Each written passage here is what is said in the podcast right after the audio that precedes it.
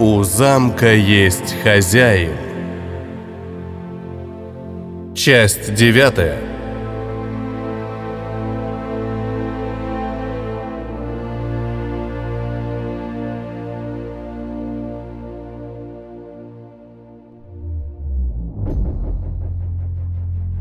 До заветной заглушки оставалось ползти еще метров пять. Эпоха расцвета готики и второе пришествие богов привело к революции в архитектурных стилях старого времени. Приход замков и старинных книжек, над которыми все смеялись и потешались, стал обычным делом. Высокие внешние стены, своя микроинфраструктура, свои мастерские и своя система защиты и обороны – все это привело к превращению обычных резерваций для поселений в прочные большие крепости.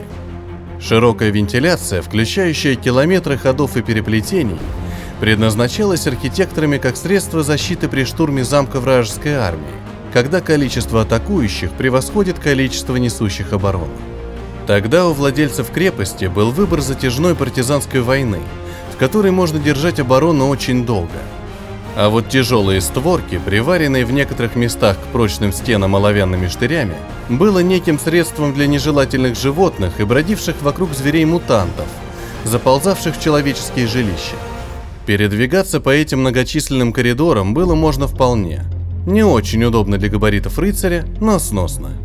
А вот судя по тому виду, что открылся взору рыцаря, его слух уловил часть допроса. «Ну ты посмотри только на этот знак.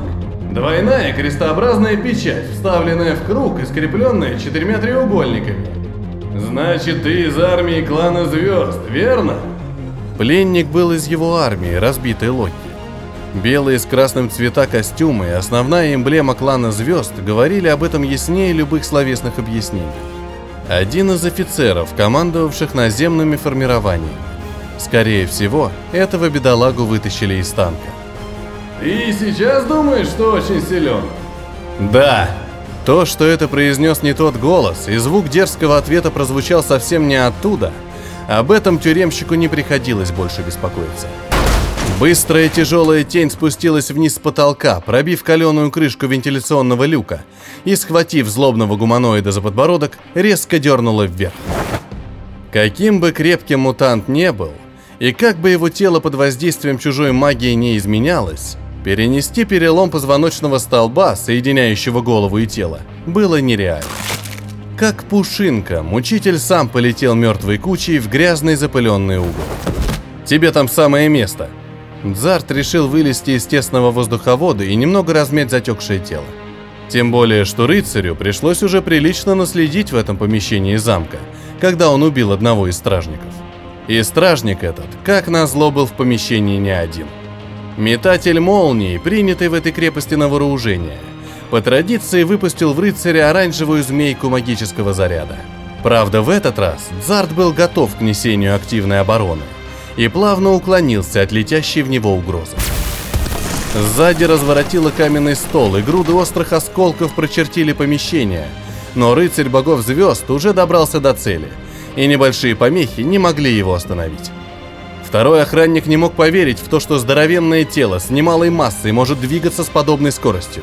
Как саранча, отталкиваясь от пола, потолка и стен, Дзарт смог в три прыжка достичь противника – Метатель молнии не мог задеть постоянно движущуюся цель, да и петлял по комнате рыцарь специально.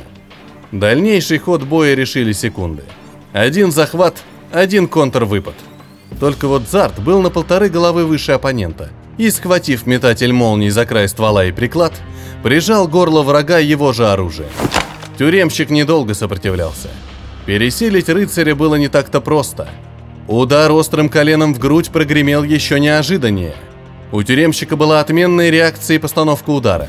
Еще бы чуть-чуть, и острый шип, выскочивший из вражеского наколенника, поразил бы героя в горло. Дзарт уклонился, откинув голову чуть назад. Окаймленный мощным лазерным лучом шип-ловушка с искрами чиркнул по рыцарской броне. Но мириться с таким положением дел рыцарю не очень хотелось. Да и кровь на его руках уже была – Удар головой во вражеское лицо, перекошенный от удушья и злобы, закончил мучение второго стражника в тюремном блоке. Теперь можно было и осмотреться. Избитое в кровь создание покоилось на старом деревянном кресле. Слегка размазанный по лицевой части головы нос, широковатое ротовое отверстие и треугольные формы глазниц подсказывали рыцарю, что перед ним находится типичный солдат его армии. Раса Неги, покорители звезд и прирожденные пилоты гусениц космического лабиринта.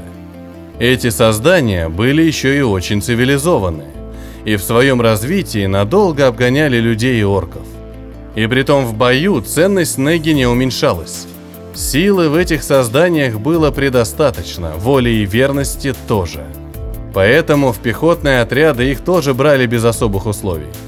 Жаль только, что на этот раз рыцарь снова опоздал. Его солдат был уже мертв и умер совсем недавно. «Прости». Рыцарю нечего было ответить отвоевавшему свое солдату клана звезд. Кроме грустных банальных слов, на ум больше ничего путного не приходило. Эй! Зарт оглянулся. Сюда! Помогите нам! Пожалуйста! Не бросайте нас! Большая клетка с ржавым замком послужила местом для приюта нескольким людям. Все в рваных лохмотьях, с от голода телами. Эти пленники неизвестного хозяина все еще не падали духом, справедливо ожидая прихода освободителя. И их надежды наконец-то оправдались. «Выходите по одному», Разобраться со старым пружинным замком для сильных рыцарских рук было привычным делом. Бывшие пленники клетки неохотно выходили навстречу долгожданной свободе. Дзарт понимал этих людей. Ведь хорошо известна народная мудрость. Не всяк друг, кто тебя вытащил из беды. «Выходите поживее!» – поторопил бывших узников рыцарь, не желая терять время. «Большое спасибо тебе, герой», Слова, в которых одновременно сочетались ноты мести и благодарности, флирта и оскорбления, страха и упрека, прозвучали из дальнего уголка клетки задержания.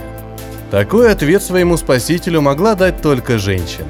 Правда, не совсем ординарная, да и голос у нее был немного странный. «Ты кто такая будешь?» Адресовал свой вопрос Дзарт, погруженный в тень фигуре. Подобно ему, пленница висела в полуметре над полом, а ее конечности, явно усиленные техническими имплантантами, также были скованы магическими цепями. «Я, как видишь, пленница этого милого места, у которого есть свой хозяин».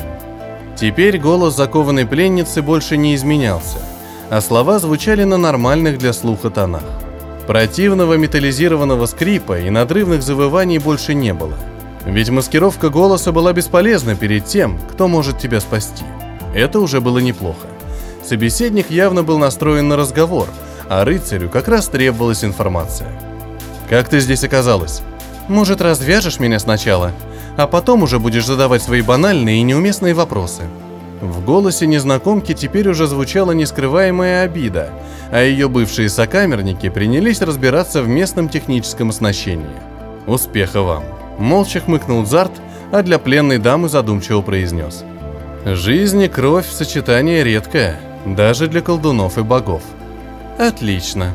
Усиленные имплантантами из темного металла мышцы пленницы картинно напряглись, превратив вполне симпатичную и даже хрупкую даму в настоящий агрегат из накачанных мышц и плотных синтетических сухожилий.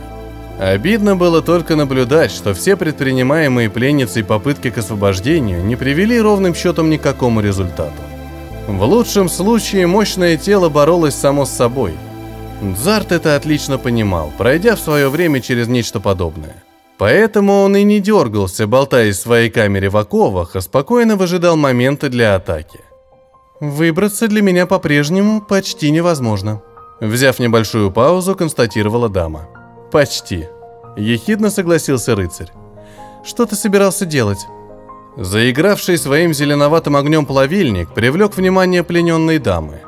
В сильном теле поселился неслабый испуг, когда рыцарь приблизил свой инструмент к мощной мускулистой ноге женщины. «Смотри и учись!» Снабженный печатью неизвестного повелителя, плавильник без проблем разрезал державшую ногу магическую цепь. «Я сначала думала, что я начну не с цепи, а с ноги», – перебил даму. Вывод неправильный. «Не смешно», – гордо призналась дама, спрыгивая на каменный пол.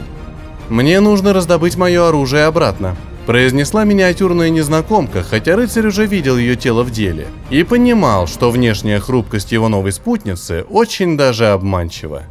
Мне нужна информация. Все так же настаивал на своем дзарт, не обращая внимания на прозвучавший грохот. Что там еще за шум возник? Твои друзья пытаются своими силами открыть заржавелый входной люк. Издевательскую улыбку скрывала лицевая маска. Но дама и сама смогла догадаться по тону и равнодушному содержанию, что ее герой откровенно развлекался. «Это не смешно», — отрезала бывшая пленница. «Напротив, они здесь томятся в заточении вот уже второй месяц. Но твое тело, четырехглазый любитель кибернетической анатомии, попортить не успел. А значит, ты здесь недавно. Причем очень даже недавно. Тебя поймали позже нас, леди. Этого произносить рыцарь не стал. Зачем портить отношения с тем, кто мог очень даже тебе пригодиться в дальнейшем ходе дела?